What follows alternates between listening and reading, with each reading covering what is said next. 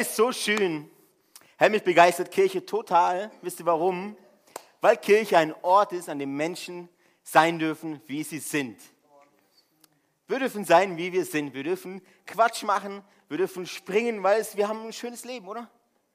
Wir haben das Leben. Und deshalb äh, springen wir, deshalb sind wir froh, deshalb sind wir fröhlich und glücklich. Und äh, wenn auch die Umstände manchmal nicht so passen, trotzdem entscheiden wir uns, glücklich zu sein. Und wir sind eine Kirche, wir lieben Menschen. Egal welcher Art. Du musst kein Superchrist und kein Superfrommer und kein super studierter Theologe sein, um hier einen Platz zu finden. Du musst einfach nur Mensch sein. Und äh, das liebe ich extrem. Deshalb äh, liebe ich Kirche. hey, wir sind gerade mitten in der Reset, Reset, Reset, ist griechisch? Nein, Reset. Reset-Serie, wo es einfach darum geht, ey, Anfang des Jahres, oder? Januar ist noch nicht rum, kann man noch Anfang des Jahres sagen, wo es einfach ein bisschen darum geht, dein Leben neu zu ordnen, vielleicht auch. So ein bisschen mit Altlasten ähm, zu verarbeiten und auch abzugeben, um einfach Neues zu starten. Wer hat sich zum Beispiel für, für 2019 Ziele gesetzt? Hey, ist so gut, so richtig vorbildlich, Hammer, Hammer, Bämmer. Und Reset ist auch so eine Serie, in der wir mal schauen können, ob wir nicht doch vielleicht irgendwelche Gewohnheiten in unser Leben implementieren können. Und äh, warum das so wichtig ist, ähm, will ich euch zeigen äh, äh, mit unserem Visionsstatement. Können wir es gerade mal einblenden? Ich bin mir sicher, ihr habt es schon sehr oft gehört, aber eine Vision oder ein Ziel kann man gar nicht oft genug sagen. Deshalb sage ich es aber nochmal, unsere Leidenschaft ist es, dass Menschen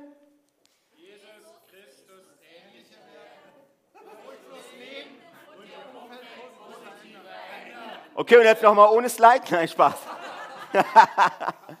hey, unsere Leidenschaft ist es, dass Menschen Jesus ähnlicher werden. Das heißt, du darfst kommen, wie du bist. Das ist eine gute Nachricht. Du darfst kommen, wie du bist. Noch die bessere Nachricht ist, du musst nicht so bleiben. du darfst Jesus ähnlicher werden. Und es ist so gut und furchtlos leben und dein Umfeld positiv ver verändern. Warum ist es so wichtig, da mit sein, bei seinen Gewohnheiten zu beginnen? Warum ist es so wichtig? Warum reichen Ziele nicht nur? Warum brauchst du noch Gewohnheiten? Wisst ihr warum? Denn erfolgreiche Menschen tun das konsequent, was andere Menschen nur gelegentlich tun. Erfolgreiche Menschen tun das konsequent, was viele anderen entweder gar nicht oder nur sehr unregelmäßig tun. Deshalb ist es so wichtig, Gewohnheiten in unser Leben zu bringen. Und erfolgreich, wenn ich erfolgreich sage, meine ich erfolgreich in irgendeinem Bereich deines Lebens. Meistens reden wir Kirchen nur über den Glauben. Ich bin gläubig. Aber das Leben hat noch so viel, viel mehr Facetten, oder? Da gibt es zum Beispiel deine Beziehungen. Bist du erfolgreich in deinen Beziehungen? Bist du erfolgreich auf deiner Arbeit? Bist du erfolgreich in deiner Gesundheit, in deiner Sexualität? Das Leben hat so viele Facetten. Und dann natürlich schon auch, bist du erfolgreich in deinem Glauben? Das Leben ist sehr facettenreich. Zum Beispiel ein Mensch, der finanziell unabhängig ist, ist finanziell frei. So frei. Oder die so Top-Beziehungen führt, eine Top-Ehe. Es sind meistens Menschen, die spezielle Dinge so konsequent tun, dass sie letztendlich am Erfolg ankommen. Dinge, die so speziell sind, dass sie alle anderen Menschen oder viele anderen Menschen nur sehr selten oder gar nicht tun. Erfolgreiche Menschen tun das konsequent, was andere nur gelegentlich tun. Stephen Covey, ein, ein ähm, Schriftsteller aus Amerika, sagte mal, unsere Gewohnheiten bauen uns oder zerstören uns. Wir werden zu dem, was wir regelmäßig tun. Du wirst zu dem, was du regelmäßig tust.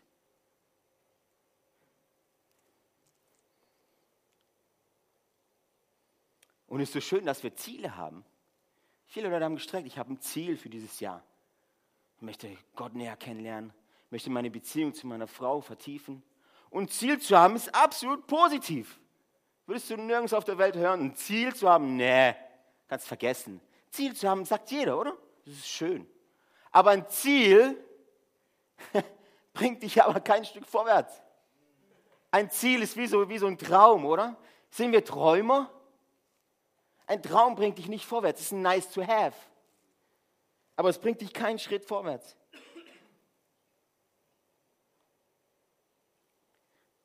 Und wisst ihr, warum ich das weiß? Es gibt Studien, die zeigen, dass 92 Prozent, 92 Prozent der Ziele, die wir uns Anfang des Jahres stecken, spätestens am Valentinstag, also Mitte Februar, sechs Wochen danach, schon überhaupt nicht mehr relevant sind. Valentinstag, du wachst auf und denkst, oh, im Januar, da war doch was. Ja, ja, ist nicht so schlimm. Das Coole ist ja, es gibt immer wieder einen Januar. Bis du eines Tages aufwachst und dann halt nicht mehr. Darf er das?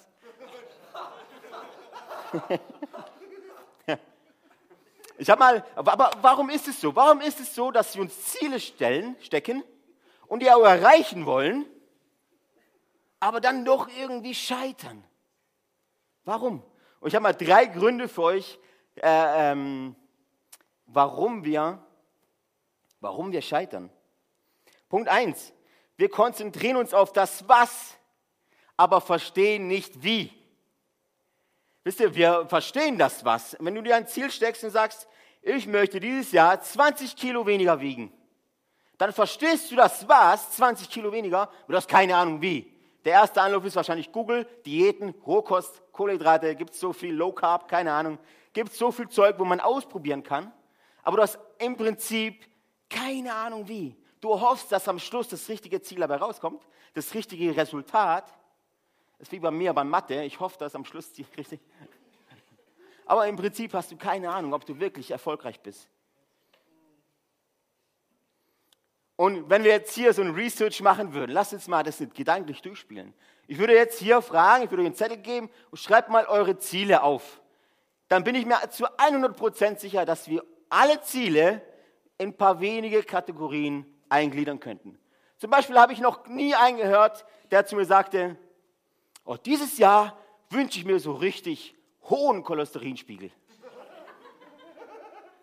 Habe ich richtig Lust drauf, also richtig am Tod zu nagen.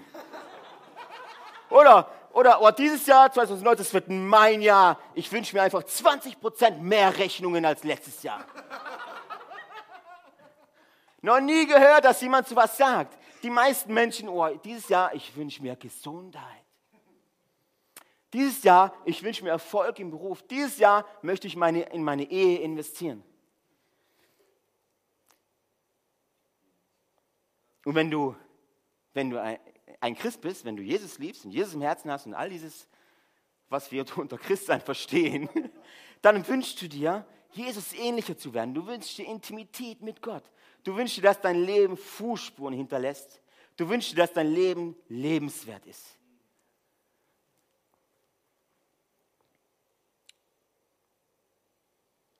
Die Sache ist die, die meisten von uns Menschen haben ähnliche Ziele, oder? Aber das Resultat zwischen erfolgreich und nicht ganz so erfolgreich ist, geht sehr weit auseinander. Selbst wenn wir nur diesen Raum haben und wenn wir so ein Research durchführen, so eine, so eine Studie, würden wir sehen, dass Ende 2019 einige wirkliche Ziele erreicht haben. Und aber viele andere auch nicht.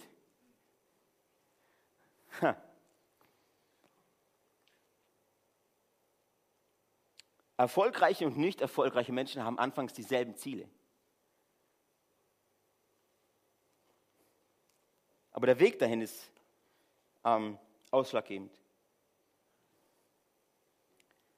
Heute Abend ist Super Bowl, Halbfinale, oder? Wer schaut's an? Ja, die zwei. Ey, super. Ist noch nicht so populär bei uns in der Church, das müssen wir mal pushen. Super Bowl! Äh. Und manchmal bei diesen TV-Shows bekommt man einen Einblick, wie die Coaches mit den Spielern in der Kabine reden. Und vor allem Anfang der Saison ist es relativ spannend. Da ist nämlich alles stehen auf Null, alle Teams auf Null, keiner ist besser, keiner ist weniger gut. Der Coach kommt rein und sagt, hey, come on. Wir haben hart trainiert dieses Jahr und wir gehen all in. Von 30 Spielen wünsche ich mir, dass wir wenigstens zwei gewinnen. Oh, wer ist dabei? Oder, oder stell dir vor, du, du, du möchtest heiraten und so und hast da eine hübsche Lady gefunden und sagst, boah, willst, willst du mich heiraten? Gehst voll auf die Knie, voll romantisch. Und dann sagt die, ja. Und du sagst, hey, ich glaube, wir, wir packen das. Ich glaube, wir packen das. Ich glaube, mindestens vier bis fünf Jahre werden wir glücklich sein. Also vier maximal, wenn es ganz gut läuft und du dich mir unterordnest, fünf. hey, unser Ziel ist es doch, unser Ziel und unser Traum und unser Wunsch ist es doch, durchzuhalten, bis der Erfolg da ist. Oder? Come on. Und das ist schon mal, schon mal Lektion 1 für heute. Falls du ein Coach bist und du gehst so mit deinen Leuten um, wirst du wahrscheinlich nicht lang Coach sein. Ziele bestimmen nicht den Erfolg, sondern Methoden bestimmen den Erfolg. Mit Methoden meine ich eine Strategie, ein System, ein Plan. Erfolg ist nicht auf einmal da. Keiner wacht morgens auf und sagt, boah, erfolgreich. Aber auf der anderen Seite wacht auch keiner morgens auf und sagt, boah, nicht erfolgreich.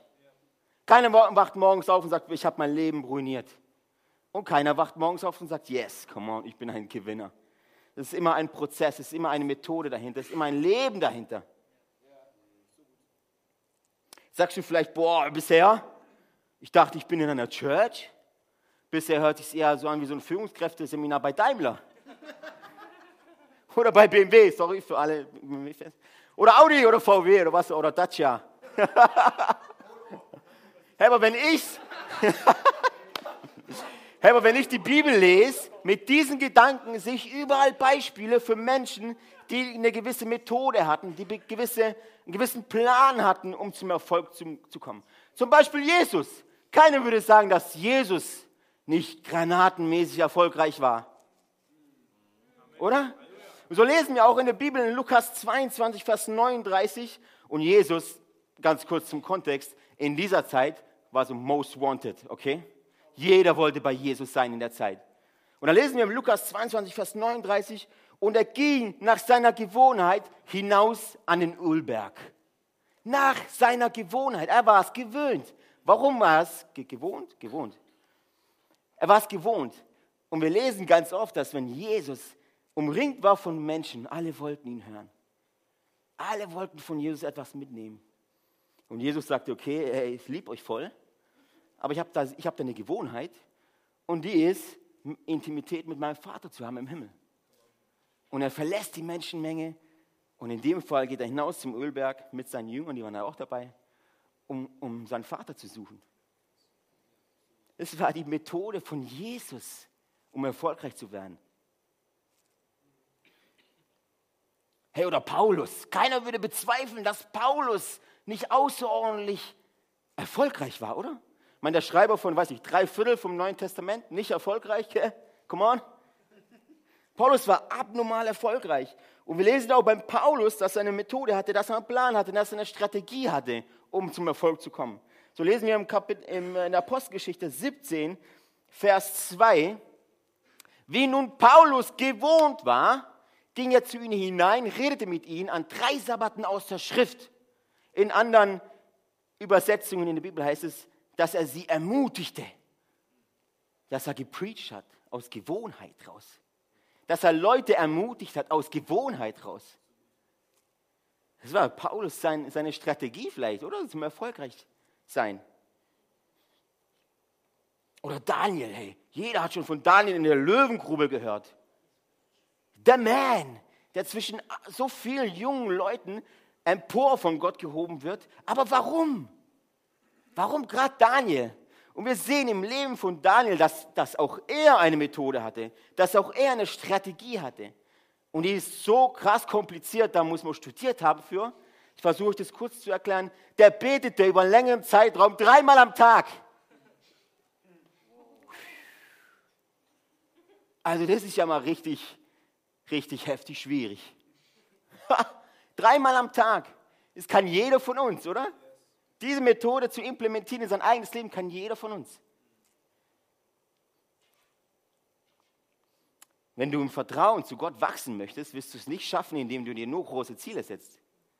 Du wirst, schaffen, du wirst es schaffen, indem du dir einen Plan zurechtlegst. Eine Strategie, ein System.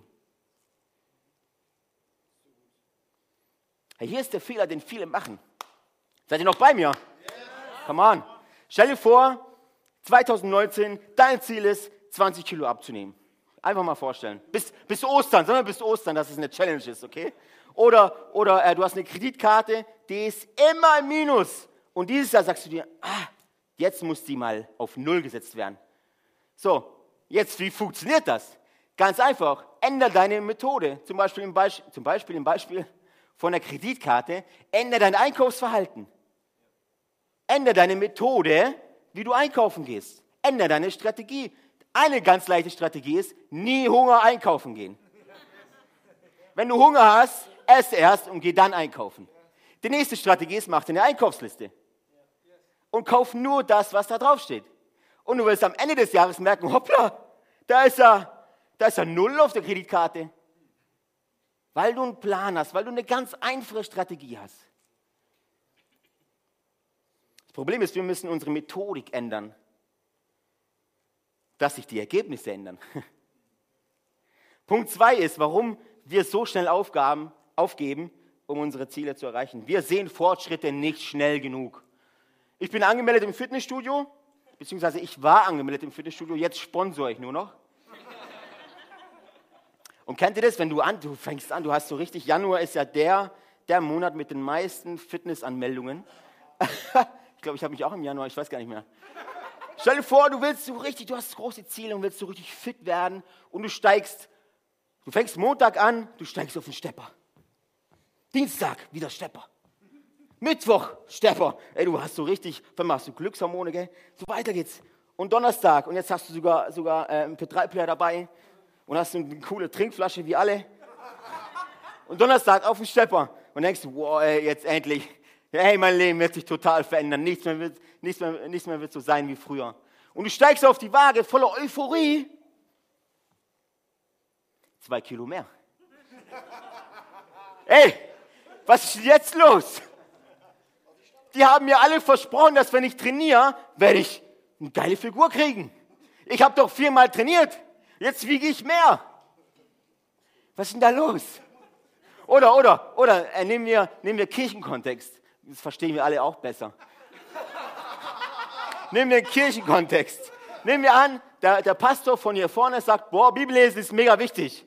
Und du spürst es so, dann gehst raus und sagst, boah, ja, hey, Bibel lesen. Du lädst die U-Version-App runter oder hast so eine Oldschool und mm, Bibel und dann sagst du, okay, ich lese jetzt jeden Tag die Bibel und zwar bis zum Abwinken. Du liest, ähm, am ersten Tag liest du, keine Ahnung, Matthäus, Matthäus irgendein Buch. Am zweiten Tag wieder und am dritten Tag wieder. Und plötzlich macht es dir Spaß und denkst, wow, das sind ja coole Geschichten. Daniel in der Löwengrube und David und Goliath und so. Hammergeschichten, okay, jetzt werde ich, es geht voll vorwärts und so. Und nächsten Sonntag fährst du Kirche, du hast jetzt eine Woche Bibel gelesen, fährst du Kirche und deine Kinder auf dem Rücksitz drehen völlig durch, völlig am Abdrehen. Jeder, jeder Papa kennt es. Völlig, völlig wild, völlig wild. Und du schreist ja, jetzt seid mal ruhig. Hast du nicht unter Kontrolle? Und denkst du, ich hab's gewusst, das Bibellesen bringt's auch nicht. Jetzt habe ich eine Woche Bibel gelesen und ich bin immer noch der alte Mensch. Es hat sich mir noch nichts verändert. Ich habe dir doch gesagt, Schatz, es bringt nichts.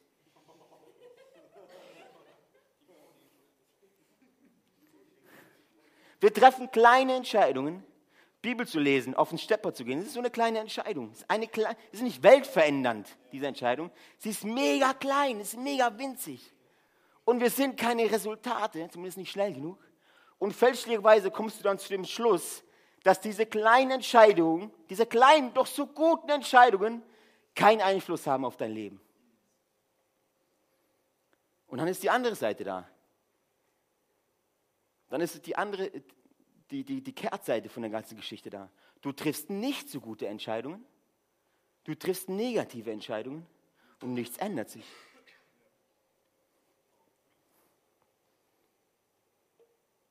Sagen wir, du bist verheiratet und spielst sehr gerne Playstation. FIFA. Du spielst sehr gerne FIFA und du entscheidest dich vier Stunden, vier Stunden am Stück Playstation zu spielen. Deine Frau kommt rein und deine Frau ist nicht glücklich, aber sie sagt, hey, ich liebe den Esel, ja? Deshalb verlasse ich, verlasse ich ihn nicht gleich, oder? Weil er einmal spielt. Oder sagen wir, du isst eine Tafel Schokolade, ganz die großen, die langen. Sagen wir Karamell, damit es richtig heftig wird. Karamell, du isst sie, du isst sie und denkst, boah, hast volles schlechte Gewissen, steigst auf die Waage, ist ja alles gleich. Ja, Moment. Ich gehe vier Tage hintereinander auf den Stepper und wiege am Ende mehr und ich esse Tafel Schokolade und nichts ändert sich? Was ist jetzt los?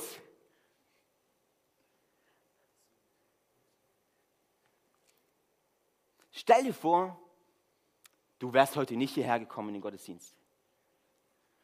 Weil du ja schon heute Morgen warst oder keine Ahnung, weil es draußen regnet oder weil irgendeine geile Sendung im Fernsehen kommt, keine Ahnung. Du entscheidest dich, boah, heute, ich war so oft im Gottesdienst, also heute möchte ich mal chillen. Das ist eine kleine Entscheidung, oder? Und du merkst, 17 Uhr, 18 Uhr, 19 Uhr und denkst, okay, noch kein Blitz getroffen vom Himmel. Meine Welt ist immer noch die alte, ist nichts Tragisches passiert. Und du nimmst fälschlicherweise an, dass auch deine schlechten Entscheidungen, deine kleinen schlechten Entscheidungen oder nicht so guten negativen Entscheidungen überhaupt keinen Einfluss haben auf dein Leben. Du isst eine Tafel Schokolade und nichts, nicht viel ändert sich. Du spielst Videospiele vier Stunden am Tag, jeden Tag. Oder Netflix, nimm ein Beispiel, das zu dir passt. Und nichts ändert sich. Deine Freunde bleiben immer noch bei dir. Du hast immer noch einen Job. Alles ist cool, alle mögen dich.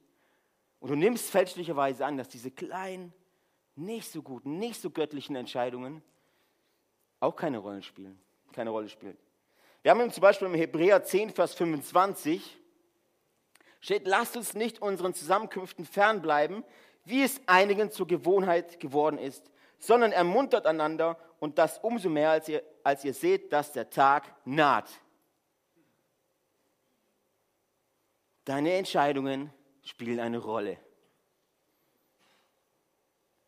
Denn dein Leben, der, der du jetzt bist, deine Identität, dein Leben, das du jetzt gerade vor deinen Augen hast, ist die Gesamtsumme, das Ergebnis all deiner Entscheidungen, klein oder groß. Jede Entscheidung spielt eine Rolle, ob wie klein sie auch immer ist. Und um, um euch das noch zu verdeutlichen, habe ich ein kleines Rechenbeispiel für euch mitgebracht. Stellt euch vor, es sind zwei Männer. Die essen dasselbe, die leben gleich, sind Zwillinge, die sind identisch, DNA genau gleich. Sie essen 2000 Kalorien pro Tag, beide. Aber der eine entscheidet sich jetzt, ey, 2019 möchte ich für 31 Monate jeden Tag auf 125 Kalorien verzichten. 125 ist, keine Ahnung, einmal an der Schokolade riechen. 100, nein, 125 Kalorien sind mega wenig. Es ist kein großer Aufwand. Es ist eine Milchschnitte am Tag weniger oder was, was auch immer. Schaut mal, was dabei rauskommt. 31 Monate sind 940 Tage. Da dürft ihr mir vertrauen. 940 Tage sind 100 mal 125 Kalorien am Tag, sind insgesamt 117.500 Kalorien. 117.500 Kalorien geteilt durch 3.500 Kalorien pro Pfund, das ist eine englische Rechnung. 33,5 Pfund insgesamt sind circa 15,2 Kilo in 31 Monaten. Soll ich dir was sagen? Du willst, du willst abnehmen, du willst, du willst weniger wiegen, entscheide dich doch für jeden Tag ein bisschen weniger Kalorien zu dir zu nehmen. Und schau nach 31 Monaten oder wie lange auch immer auf dein Leben zurück und du wirst merken, da sind Kilos nicht mehr da, beziehungsweise du hast da weniger drauf als normal, als du ohne die Entscheidung hättest.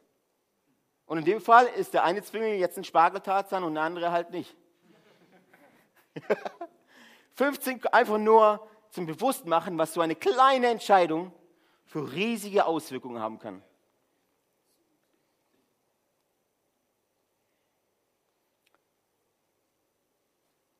Hm. Stell dir vor, du triffst einen Menschen, der so richtig erfolgreich ist. Der rockt. Der gibt für Gottes Königreich einfach, einfach alles. Für die Kirche und so, der rockt richtig ab. Der, der erlebt so viel krasse Wunder und so die Menschen und er ermutigt sie und er liebt die und die Menschen wachsen nur, wenn er sie anguckt und keine Ahnung, so richtig, so richtig erfolgreich. Aber so richtig krasser Typ. Und du schaust sie an und denkst, wow, hätte ich auch gern. Kennt ihr das?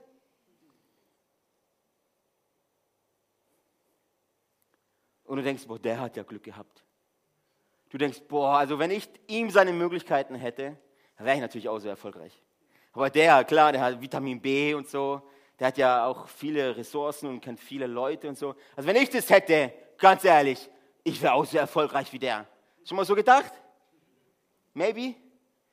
Aber du siehst nicht, welche, Entscheid welche kleinen, guten, positiven Entscheidungen dieser erfolgreiche Mensch getroffen hat in der Vergangenheit. Du siehst nicht diese kleinen, die vielen kleinen Opfer, die er gebracht hat. Du siehst nicht diese Kritikgespräche, die er auf sich ein, äh, äh, die man ihm gesagt hat. Du siehst nicht, dass er verzichten musste. Du siehst nicht, dass er selbstlos sein musste. Du, musste. du, siehst, du siehst diese ganzen Opfer, siehst du nicht. Und du schaust sein Leben an und denkst, boah, Hammer, hat er Glück gehabt. Aber was du übersiehst, war, dass es bei dem erfolgreichen Menschen ein, eine gute Entscheidung nach der anderen war.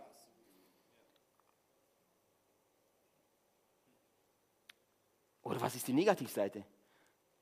Stell dir vor, du tust, du lügst hier mal ein bisschen, du tust hier mal ein bisschen auf der Arbeit mitlästern, du tust hier mal ein bisschen Gottes, Gottes Grenzen ein bisschen ausdehnen, du tust hier mal nicht so ganz das Richtige, aber es war schon ungefähr richtig, du tust hier mal ein bisschen daneben treten. Und eines Tages wachst du auf und denkst mir, hey, wie in alles in der um alles in der Welt habe ich in meinem Leben so granatenmäßig verkackt.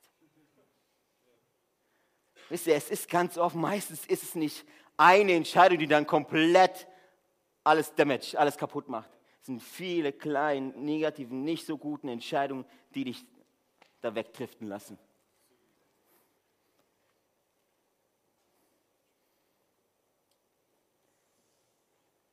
Deine guten Entscheidungen sind nicht umsonst. Und ich will dir das noch, noch deutlicher machen mit dem Bild eines Wasserkochers. Beziehungsweise einfach einen Topf. Stell dir vor, du hast einen Topf, machst da Wasser rein und du stellst diesen Topf auf den Herd und stellst die Temperatur hoch. So im ersten Moment passiert da gar nichts, oder? Es dauert eine Weile, es dauert, die Temperatur steigt und die Temperatur des Wassers steigt. Wir haben 70 Grad, wir haben 75 Grad, 80, 85 Grad, 95 Grad und dann 99 Grad. Was hast du bei 99 Grad? Ziemlich heißes Wasser. Was hast du bei 100 Grad? Kochendes Wasser. Bei 100 Grad hast du kochendes Wasser. Das Wasser ist bei 100 Grad erfolgreich. Aber bis es 100 Grad hat, siehst du am Wasser gar, gar nichts. Du merkst nur, es wird wärmer. Und so ist es manchmal in unserem Leben. Du triffst eine gute Entscheidung nach der anderen und niemand sieht's. Niemand sieht, wie hart du an deiner Ehe arbeitest. Niemand sieht, wie, wie hart du damit arbeitest, deine Finanzen in den Griff zu kriegen. Niemand sieht, wie du haderst mit deinen, mit deinen Beziehungen. Auf der Arbeit, niemand sieht es. Doch eines Tages fängt dein Wasser an zu kochen und deine ganze Mühe, deine ganzen guten kleinen Entscheidungen werden offensichtlich für alle. Und Leute fragen sich, der hat aber eine geile Ehe. Hammer, voll vorbildlich. Du sagst ja, aber bitte schau auf die Jahre, die wir gestruggelt haben. Schau auf die Jahre, wo wir kämpfen mussten. Schau auf die Jahre, wo ich mich verleugnen musste, auch wenn ich es nicht zurückgekriegt habe. Oder wir sehen Menschen, die richtig abgehen und so richtig erfolgreich im Beruf sind und wir sehen aber nicht die Zeit, die sie studiert haben, vielleicht nachts gelernt haben. Die langen Nächte sehen wir nicht. Wir sehen den Erfolg und sagen, oh, das will ich, will ich irgendwie auch. Die Dinge, die niemand sieht, ganz wichtig, die Dinge, die niemand sieht, bringen die Ergebnisse, die jeder will. Schreibt euch das unbedingt auf. Wenn ihr nicht ermutigt werdet, ich bin's. die Dinge, die niemand sieht, bringen den Erfolg, die Ergebnisse, die jeder will.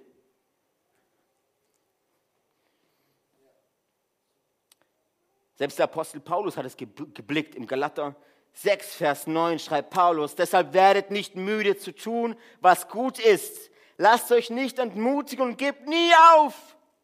Denn zur gegebenen Zeit werden wir auch den entsprechenden Segen ernten. Lasst uns nicht müde werden, Gott die Ehre zu geben. Lasst uns nicht müde werden, an unseren Ehen zu arbeiten, auch wenn wir es nicht zurückkriegen. Lasst uns nicht müde werden, auch von mir aus ins Fitnessstudio zu gehen, auch wenn wir nichts sehen. Lasst uns nicht müde werden, besser zu werden. Lasst uns nicht müde werden, zu beten. Lasst uns nicht müde werden, in der Bibel zu lesen. Auch wenn du gerade nichts siehst, auch wenn du nicht ermutigt wirst. Lest weiter. Bet weiter. Paulus sagt, lasst uns nicht müde werden. Denn zur gegebenen Zeit, wenn das Wasser kocht, bei 100 Grad, wird der Segen eintreffen. Und es ist ein Versprechen. Das ist nicht ein, aber wenn, wenn Deutschland so ist wie, keine Ahnung, perfekt ist. Wenn die CDU regiert, dann kommt der Segen. Da kriegst du mehr Kindergeld und so, und Halleluja. Es ist ein Versprechen, wenn du durchhältst, wenn du weiter, wenn du Schritte gehst und nicht aufhörst, dann wird dein Wasser irgendwann kochen und du wirst Segen bekommen. Denn zur gegebenen Zeit werden wir auch den entsprechenden Segen ernten. Dritter Punkt. Unsere verzerrte Identität sabotiert unseren Erfolg. Sprich, du bist nicht erfolgreich, weil deine Identität nicht passt. Was unser Feind hier tut und geschafft hat, was ein großer Erfolg von ihm war, er verbindet unser Versagen mit unserer Identität. Du versagst in irgendeinem Bereich deines Lebens, also bist du ein Versager. Du machst in irgendeinem Bereich deines Lebens einen Fehler, also bist du ein Fehler. Wisst ihr, wie viele Menschen es auf der Welt gibt, die denken, ich gehöre eigentlich nicht hierhin? Meine Eltern und so weiter, es war ein Unfall, ich bin ein Fehler, weil sie in irgendeinem Bereich ihres Lebens gescheitert sind.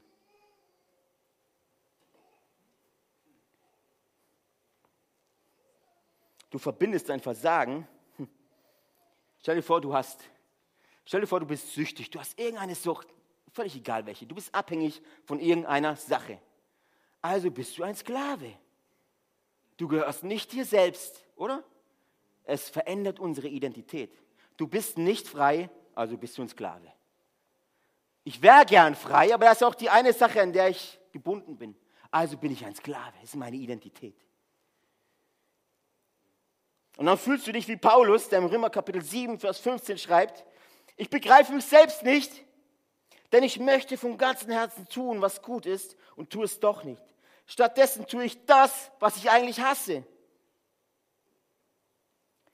Und dann geht es weiter, ich im Vers 18, ich weiß, dass ich durch und durch verdorben bin, soweit es meine menschliche Natur betrifft. Denn immer wieder nehme ich mir das Gute vor, aber es gelingt mir nicht, es zu verwirklichen. Vers 19, wenn ich Gutes tun will, tue ich es nicht. Und wenn ich versuche, das Böse zu vermeiden, tue ich es doch. Und jetzt Achtung, was Paulus hier macht, ist, was viele, viele Menschen, was wir alle machen. Wir versagen in, einer, in einem bestimmten Teil unseres Lebens und dann verbinden wir es mit unserer Identität. Was bin ich doch, Vers 24, was bin ich doch für ein elender Mensch? Wer wird mich von diesem Leben befreien, das von der Sünde beherrscht wird? Was bin ich doch für ein elender Mensch? Was bin ich doch für ein Nichtsnutz? Was bin ich doch für ein Versager? Und dann kommt die Ermutigung, weil Paulus etwas verstanden hat, was wir heute Abend unbedingt verstehen müssen. Gott sei Dank, Jesus Christus, unser Herr, wird uns befreien. Es klingt very simple und das ist es auch. Come on. Jesus Christus, unser Herr. Mein Gebet für uns heute ist, dass wir lernen, konsequent zu sein. Dass wir lernen, Gewohnheiten, göttliche Gewohnheiten zu implementieren in unserem Leben. Ich weiß nicht, was es bei dir ist. Fang morgens früh vor der Arbeit, lese vielleicht zwei Minuten die Bibel. Zwei Minuten. Ich kann mich nicht daran erinnern, dass, oder bete zwei Minuten. Ich kann mich nicht daran erinnern, dass Jesus irgendwann sagte, beten? Alter, ich habe keine Zeit zum Beten. Da sind die Jünger und Petrus, der macht mich sowieso hier fertig, ey. Beten? Ich muss die Welt verändern, ich kann doch nicht beten. Aber nimm dir doch, nimm dir doch ab morgen früh. Ich sage immer, der Sonntag hat überhaupt keinen Sinn, Gottesdienst hat überhaupt keinen Sinn, wenn es dann Montag nicht verändert. Nimm dir doch morgen früh einfach zwei Minuten Zeit, um, um eine geistliche, also fromm das jetzt klingt, um eine geistliche Disziplin in dein Leben zu implementieren. Lest zwei Minuten die Bibel, tu zwei Minuten beten und mach's jeden, jeden Tag. Egal ob es ein Feiertag ist oder ein Samstag ist, jeden Tag, zieh's durch, bleib konsequent dran. Werde nicht müde, denn zur gegebenen Zeit wirst du den dir versprochenen Segen ernten. Denn erfolgreiche Menschen tun das konsequent, was andere nur gelegentlich tun. Es hat was mit deiner Identität zu tun. Das Wer kommt immer vor dem Was. Wer du bist, wer du bist, ist viel entscheidender, als was du gern sein möchtest. Wir fragen zum Beispiel unsere Kinder ganz oft, oder? Kennt ihr das? Was möchtest du denn gern werden? Viel schlauer wäre, wenn wir unsere Kinder fragen würden, wer willst du denn gerne werden? Wer willst du denn sein? Wer willst du denn sein? Wer möchtest du sein? Und ich habe hier ein Statement von einem Pastor aus Amerika, Greg Rochelle. Das hat mich einfach mega inspiriert. Vielleicht inspiriert es dich auch. Der sich gefragt hatte, was, wie möchten Menschen, wenn ich eines Tages 70 Jahre alt bin, wie möchte ich, dass Menschen mich beschreiben? Schaut mal, was er hier schreibt. Menschen sollen ihn so sehen. Er ist ein Mensch, der Jesus liebt. Er ist besessen von seiner Frau. Er ist ein guter Vater und ein noch besserer Papa. Er ist ein hingebungsvoller Pastor für die Kirche, die er liebt. Er ist ein starker Leiter, der an das Beste in den Menschen glaubt. Er ist ein weiser Verwalter. Mit den Dingen, die Gott ihm schenkt, geht er weise um. Mit seiner Gesundheit, mit seinen Finanzen, mit seiner Ehe, mit seiner Zeit. Alles soll Gott Ehre machen. Er ist reich an Freundschaft und an Großzügigkeit. Und er hinterlässt ein großes Erbe und er war und ist eine Legende. Einfach nur, vielleicht inspiriert es euch. Ein, letzter Gedanke, weil die Identität so, so wichtig ist. Vielleicht fragst du dich ja, als hat er viel, viel vom, von der Methode äh, äh, hier vorne gesagt, viel von wer bist du und so und wer möchtest du sein. Vielleicht willst du ein Business Manager sein oder so, okay, was musst du dafür tun? Ähm, wenn, du, wenn du weißt, wer du gern sein möchtest, weißt du, was du tun musst. Wenn du weißt, wer du gern sein möchtest, weißt du, was du zu tun hast. Und ich habe vorhin in unserem Visionsstatement euch vorgelesen, was unsere Leidenschaft ist. Könnt ihr euch noch erinnern? Als Kirche ist es unsere Leidenschaft, dass Menschen Jesus ähnlicher werden. So frage ich dich jetzt, wer möchtest du sein? Ich möchte sein wie Jesus. Auch wenn ich weiß, dass es wahrscheinlich auf dieser Welt, nicht wahrscheinlich, noch nie einen gab, der wie Jesus war. Aber ich weiß, dass sehr viele nah rangekommen sind. Wenn ich jetzt weiß, dass ich wie Jesus sein möchte, was muss ich tun? Die Frage ist sehr einfach. Ich muss mehr lieben. ich muss alles geben. Ich, darf, ich will nichts zurückhalten. Ich möchte die Menschen über alle Maßen segnen. Ich möchte vergeben, wenn auch mir nicht vergeben wird. Wenn du weißt, wer du sein möchtest, weißt du, was du tun musst.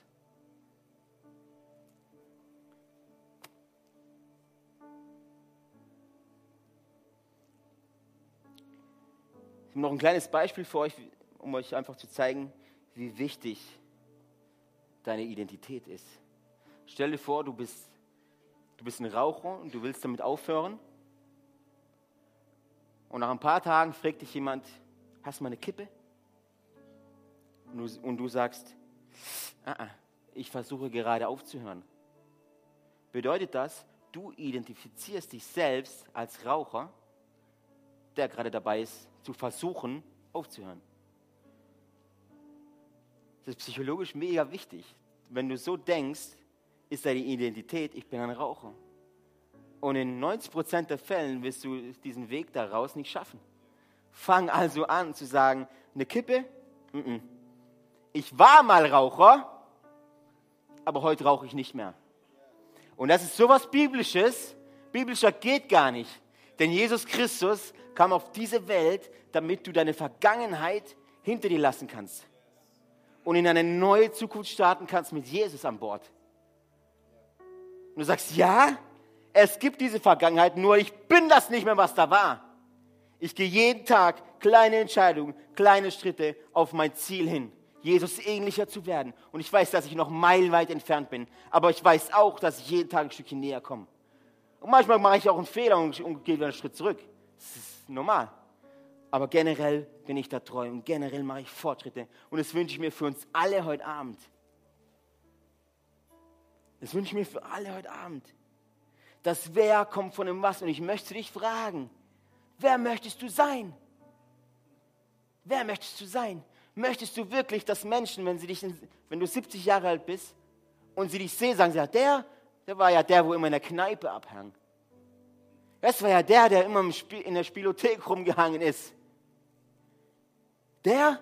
Ja, das war der, der war immer am Fußballplatz. Das war der, der das war der, der hing da immer rum. Keine Ahnung, was er gemacht hat, der war, hing da immer rum.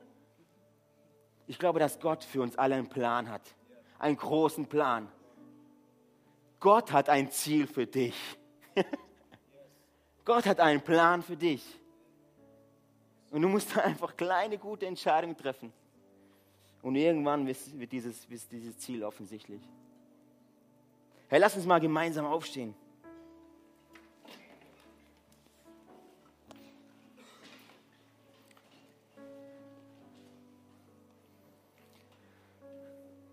Ich, ich, ich, ich, noch, ich möchte noch beten und wenn du sagst, hey, mich hat es jetzt angesprochen, mach es zu deinem Gebet.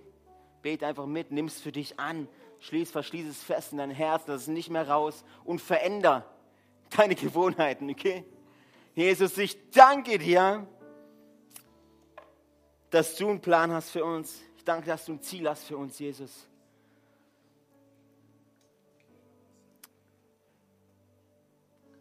Vater, du siehst auch, wie wir manchmal, wie wir Menschen einfach strugglen, hey. Du siehst einfach, wie wir, wie wir, wie wir Fehler machen. Vater, danke, dass du so gnädig bist und für alle, für uns einen Neustart, ein Reset anbietest, Jesus. Danke dir, dass du groß bist, Vater. Ja, hilf uns einfach jeden Tag diese, diese kleinen guten Entscheidungen zu treffen, die letztendlich zu was Großem führen. Hilf uns nicht, hilf uns, äh, unser Mindset zu überprüfen, immer wenn wir Entscheidungen treffen. Hilf uns dabei, nicht den Mut zu verlieren. Gib, schenk uns jeden Tag einfach einen neuen Mut, Jesus. Mach uns stark, Jesus. Lass, lass uns visionär denken. Lass uns die Zukunft sehen, Jesus. Lass uns, lass uns treu sein, Jesus. Wir möchten, Jesus, für dich. Wir möchten sein wie du, Jesus. Wir möchten so leben wie du, Jesus. Wir möchten das tun, was du getan hast, Jesus. Und du sagtest in der Bibel, Jesus, dass wir noch größere Dinge sehen werden, Jesus. Wir werden noch größere Dinge sehen, Jesus. Und ich bin ganz gespannt, was es sein wird, Jesus. Und helf uns dabei, diese wirklich treu gute Entscheidungen zu treffen. So klein sie auch sein mögen, Jesus. Danke dir, dass du da bist, Jesus. Amen.